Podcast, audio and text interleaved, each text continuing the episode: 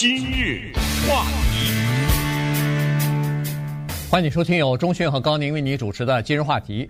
最近这几个星期啊，各个大学都纷纷的寄出了他们的录取和拒绝的通知书啊，所以今天呢，我们就来就这个话题呢稍微的聊一下，因为。呃，我们华人尤其父母亲哈、对自己的子女的这个教育啊是非常关注的哈、这是我们一个优良的传统。那同时呢，我们也需要了解一下，在今年的这个录取通知书发出来之后啊，呃，很多的这个家长啊，这个或者是有一些孩子开始忧虑增加，原因是突然发现怎么现在这个大学的录取率是越来越低了。你比如说 Vanderbilt 这个学校里边的今年的录取率百分之五点六。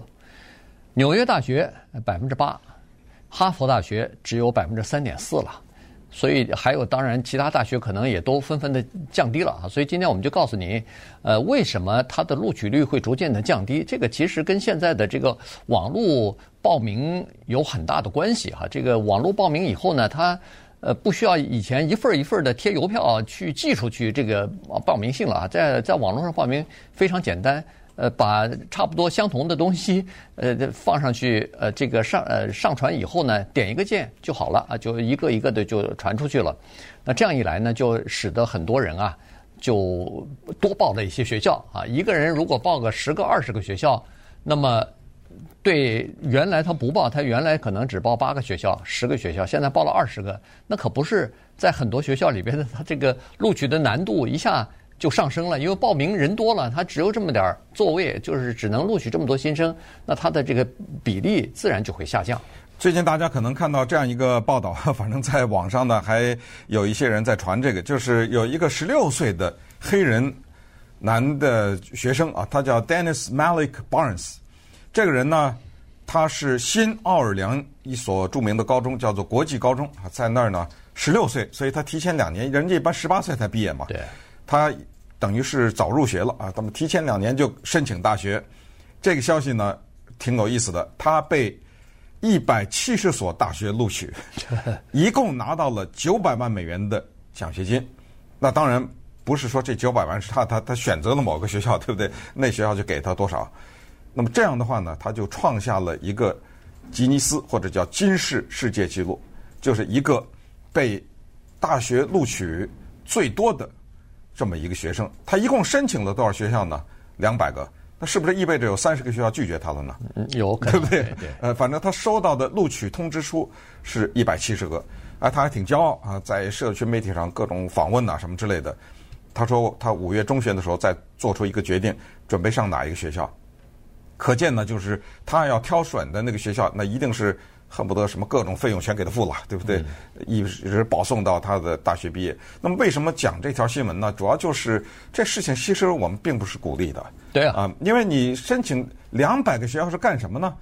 当然他可能有点想冲这个记录的意思。他说他一开始没想冲，嗯，但是后来一个一个的，呃，这个录取书一个一个来了以后，哎，他突然觉得有这个意思了啊，就可以冲那个金氏记录了，他就冲一下。其实这样做。嗯，没有任何没有意义啊，没有任何实质的意义。同时呢，还给各个学校的人家录取录取办公室那些人，不是增加工作负担嘛？而且一方面是增加工作负担，另一方面到最后你也不去啊。对，你只能去一个。对对，我给你弄了半天一百七十个学校，那等咱们开玩笑了啊，等于那一百六十九个都被他算了嘛。对 对，没，这是开玩笑。为什么？因为在一定的情况下，你当然不能只申请一个呀。对不对？你肯定是要申请一些，这是没有问题。但是这个申请呢，是看你自己的能力，所以这个里面还是有技巧的啊。就是选择什么样的学校，你觉得你的可能性最高，什么样的可能是排第二，什么样排第三，做一个战略的规划，然后申请，对不对？是这么一个情况。但是我们绝对不鼓励申请两百个，这个是没有任何的必要。对，我觉得二十个应该算是差不多最多的了。嗯、对，因为你比如说，大部分的人都会选几个常春藤的，然后再选几个呃一流的呃顶尖的啊，包括公立学校，然后大概再选一个了不起就是 Cal State 这样的学校，再选几个作为垫底，不就大概就就可以了。我们甚至不太鼓励申请呃申请常春藤，你知道为什么？因为接下来我们要讲这个话题跟这有点关系，就是。你要判断一下自己的能力，这个不是撞运呐，啊，不是说我不管我是什么能力，我撞一下，反正也就这点钱，一笔性的嘛，对，一次都付了，我就撞一下，不是这意思。因为你撞啊，他高兴了，你这不就是他的录取率低，不就这么来的吗？嗯，对，对不对？就是凭着你们这些，你本来没有什么资格能上去，但是你非要去闯，他最希望这种人，嗯，就把他那个录取率压得非常的低。你看我这录取率只是百分之三呢，只是百分之几，那么这样的话，我的含金量不又高了吗？对不对？对，但是问题没办法，这个学生也好，家长也好，都希望自己的孩子，呃，拿到一张呃常春藤学校的。录取通知书啊，这时候呢，他们可以非常骄傲，呃，不是一年，是一辈子哈。这个呃，尤其是华人的家长，这个没办法，他们这个望子成龙、呃、望女成凤的这个心情可以理解哈。呃，那其实呢，是、呃、为什么会呃这个录取率这么低的原因？呃，刚才就说了，第一是大家。拼命的去报名，因为报名简单了。我现在都不知道，现在报一所学校，你比如说申请一所学校，它原来我记得还收七十五块钱的报名费呢。现在是不是这个七十五块钱降低了？怎么？哦，这不咱不能太。对，如果要是报名两百所，你如果每个都是七十五块钱的话，那也也不少钱呢。不不行，几几几不，他这样，他可应该是有这么一笔费用，他可能是一个 common app，你知道吗？哦。这是所谓别别人他有也也有可能。所谓 common app 就是你这一封信一个呃就是申请的一下刷一下发到二十个什么三十个就是一笔。对，但是我我现在我我不太清楚啊。但是报名简单，在网上报名简单这件事呢，肯定是这个大家越来报报的学校越多的一个情况。另外一个呃因素呢是现在有很多。大学包括非常优秀的这个呃竞争性很强的一些呃常春藤学校和一流的公立大学呢，现在都已经提出来，纷纷说我们不必须要你提供这个 SAT 和或者是 ACT 的成绩了。那这个呢，也一下子扫清了很多障碍。原来有一些孩子自己的 SAT 可能考得不太好，所以呢，他觉得我。不够某一个学校的门槛儿，现在如果不提供这个的话，那他在学校里边，比如说 GPA 还可以，然后在学校里头自己班级里头，比如说前十啊，百百分之前十之类的，那他觉得他有他有机会，他有资格去报考一些学校，所以他就开始报更更多的学校了。嗯，那接下来要回答这样一个问题，因为最近呢，一些机构联合起来做了一个大型的民调，就是关于上大学啊。有一个老百姓最关心的问题叫值不值啊，就是这个问题。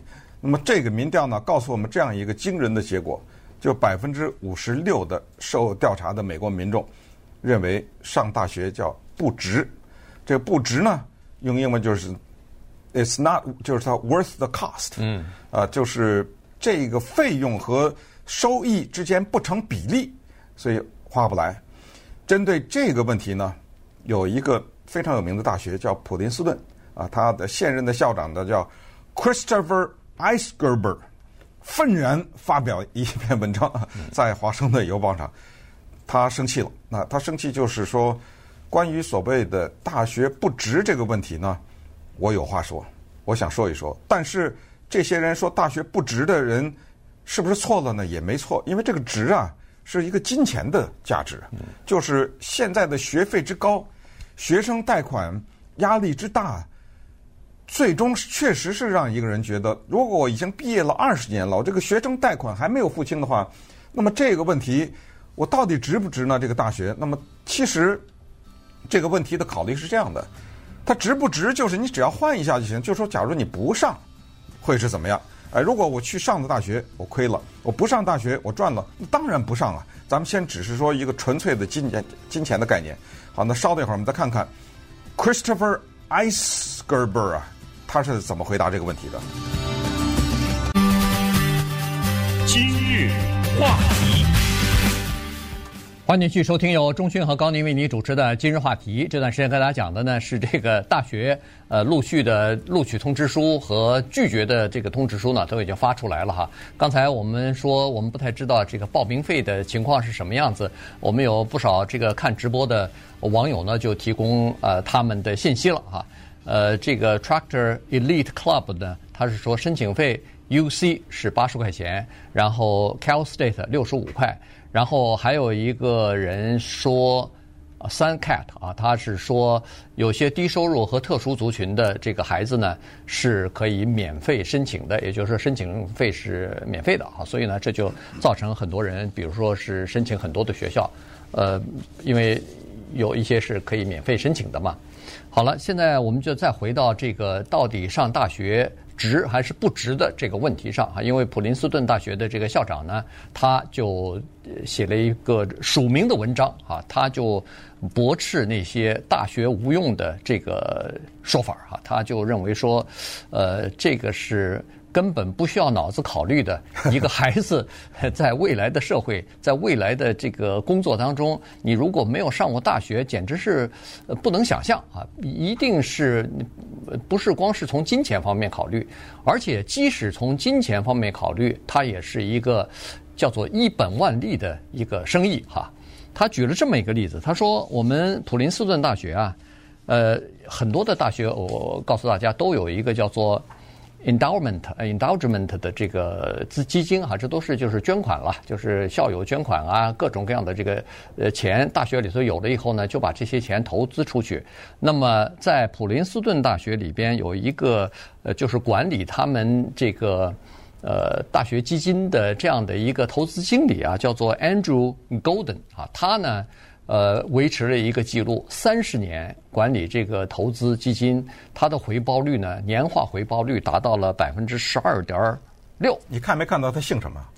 呃，Goldman，呃，Golden，Golden，这是点石成金呐。没错，没错。当然让他管他的钱。对对对，姓姓金，黄姓黄金呐，对不对？Golden，嗯，听这个姓是犹太人哈。好，那这个他是百分之十二点六。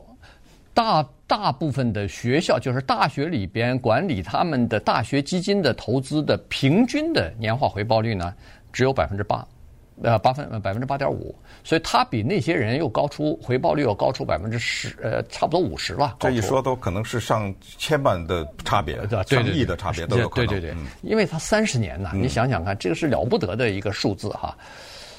所以他是说，从这一点上来看呢，他就等于保证了我们普林斯顿大学有足够的钱给学生各种各样的奖学金和呃财务补贴，然后我们的科学项目、学术的研究项目可以呃可以就是保证持续发展，可以有足够的资金来支撑啊。所以呢，他是说，如果要是跟他的这个回报率相比的话。上大学四年的回报率比这个百分之十二点六还要高。根据呃联储会的纽约呃分行的一些经济学家反复测算，他们认为说，如果上一个比较好的四年制的大学，你有一张大学文凭的话，未来大学毕业以后，未来四十年在职场当中，您的年化的投资回报率是多少呢？至少是百分之十四。呃，我想这个里面算的是一个经济账了哈，嗯、对，咱们抛开经济，也抛开普林大学、普林斯顿大学的校长他对于这个方面的计算，我们就是审视一下我们的个人的情况。其实，我和高宁我们都是大学的受益者，也就是在一个大学里面，你能接触到什么东西呢？排在第一的就是技能，你会了一个你以前不会的东西。那么这个时候有人说。有一些东西我不上大学我也可以学会，对不对？书都在那摆着呢，图书馆里都有，书店里也都有书。有一些技能呢，它是比较专业的技能，就是这种技能呢，它是叫师徒关系，我跟着一个人学就行了，我没有必要去上大学。这里边比较嗯直接的，比如说就是电影，呃，当然我们知道有一些电影大师他是所谓电影学院毕业，但是大量的电影人都没有上过电影学院或者是电影学院专业的电影。为什么呢？因为这个行业就是你得去干去，啊，你在里面跟着好。但是不管怎么说，大学呢，它提供的是技能。第二，它就是知识。这个知知识啊，有时候不一定是技能。你比如说，呃，文学、历史、哲学什么之类的，对不对？它它它丰富了你这个人的内涵。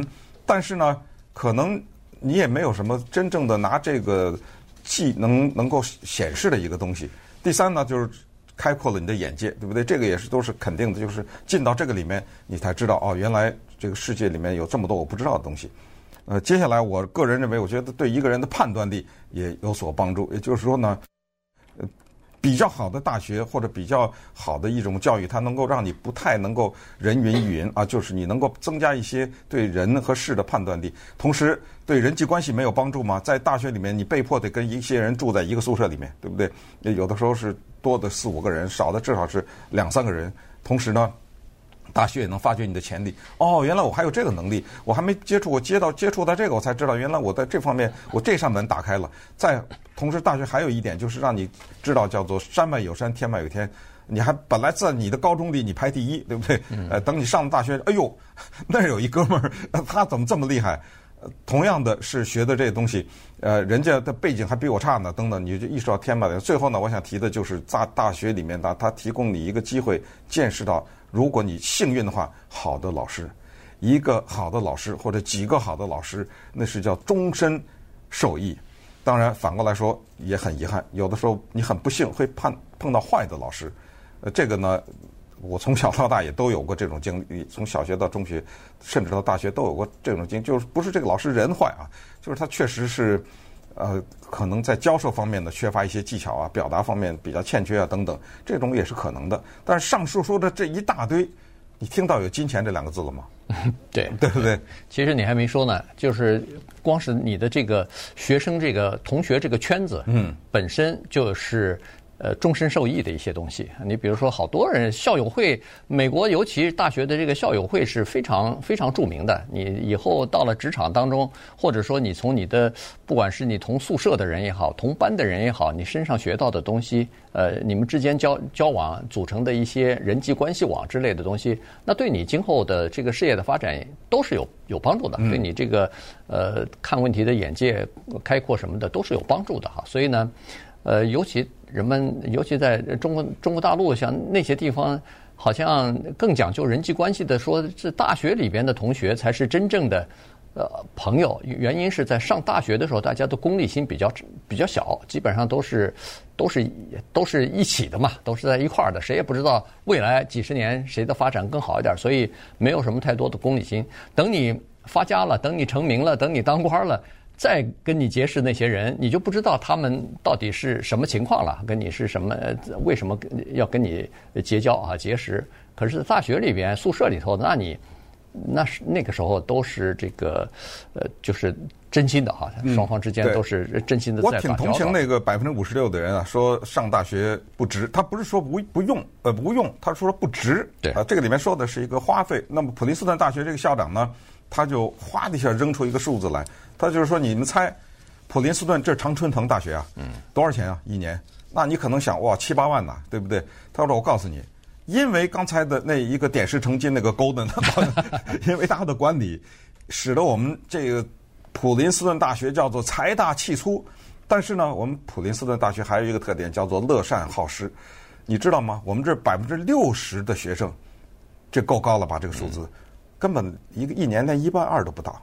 就是各种各样的奖学金呐，各种补贴，他的学费一年连一万两千都不到。这个你刚想说很吃惊以后，他唰一下又说一句话：四分之一的学生分文不交，免费。嗯，那就是每一百个人得有二十五个人不交学费啊。没错，对不对？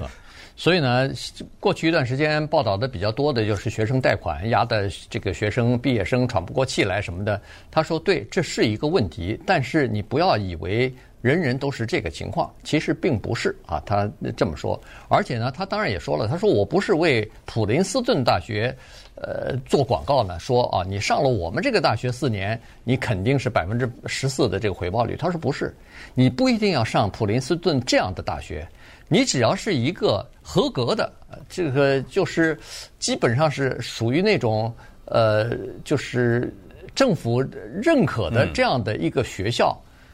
四年大学有文凭跟没文凭这个区别就可以了啊！你就是上了一个，哪怕是其他的一个学校，可能在名气上不如普林斯顿，可能差很远，甚至可能算是一个二流的大学，但是四年制你必须毕业下来以后就可以。但是问题呢，现在确实，他说在几年之前啊，认为上大学不值的人只有百分之四十，现在上升到百分之五十六，这个是有原因的，因为有一些大学。是，确实有骗人的情况啊，尤其是这个盈利性的这个大学，可能他们的教课的各方面啊，把自己的这个毕业以后的这个就业的前景夸得太好啊什么的，有些学生是有这个上当的情况，呃，这些学校也有一些被告了哈，这是一回事儿。另外呢，还有一个问题呢，就是呃，有一些学生啊，他在上课的时候，比比如说他拖延了，呃，应该四年大学毕业的。他没四年毕业，他到六年才毕业。那这样一来，你的那个就是上大学的那个花费啊，代价就增加了。这个呢，就等于是大大的降低了你的那个叫做年化的回报率。如果要是你上了三年，因为因为各种原因辍学了，没有去毕业的话，那么你上大学四年的这个红利啊，基本上就全部消失了。